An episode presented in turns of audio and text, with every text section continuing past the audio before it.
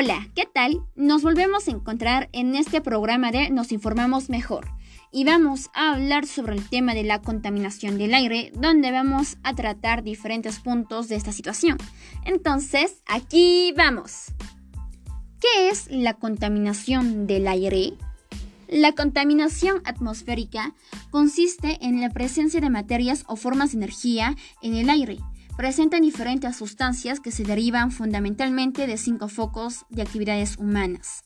La concentración de estas sustancias químicas es altamente nociva para la salud del ser humano y de animales, como el monóxido de carbono, el dióxido de carbono, el dióxido de nitrógeno, el óxido de nitrógeno, el ozono a nivel del suelo, el material particulado, el dióxido de azufre, los hidrocarburos y el plomo. Causas de la contaminación del aire. Estas emisiones tienen cinco focos básicos producidos por el ser humano.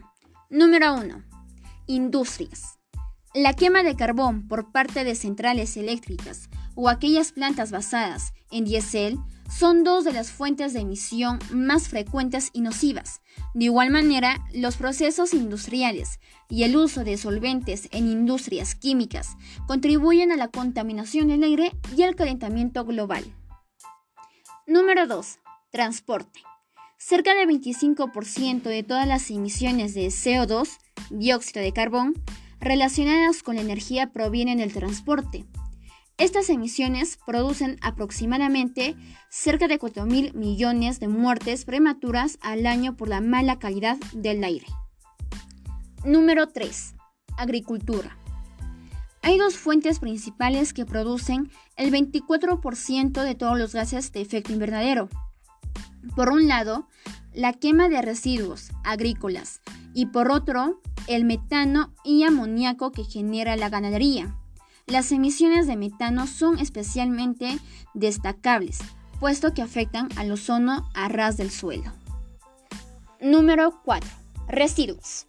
Se calcula que el 40% de los residuos generados en el mundo y los desechos orgánicos se queman al aire libre, lo que genera emisiones a la atmósfera de dioxinas nocivas, furanos, metano y carbono negro. Número 5 Hogares.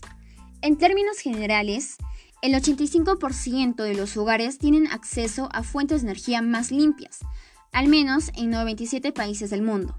Lo cierto es que se estima que aproximadamente 3.000 millones de personas continúan usando combustibles sólidos, lo cual es una cifra muy elevada que produce una gran cantidad de emisiones contaminantes al aire. Consecuencias a la salud humana. La exposición a altos niveles de contaminación del aire puede causar una variedad de resultados adversos para la salud. Aumenta el riesgo de infecciones respiratorias, enfermedades cardíacas, derrames cerebrales y cáncer de pulmón, las cuales afectan en mayor proporción a la población vulnerable, niños, adultos mayores y mujeres. ¿Cómo afecta a nuestros animales? La contaminación del aire causa complicaciones respiratorias en perros y gatos, sufriendo afectaciones en pulmones y mucosas que pueden resultar en pérdida del olfato, un sentido fundamental, ya que es a partir del sentido olfatorio que se comunican entre ellos, reconociendo jerarquías y estados de salud. Respirar aire puro es un derecho, no contaminarlo es un deber. Muchas gracias por su atención y recuerden compartir la página. Nos vemos mañana.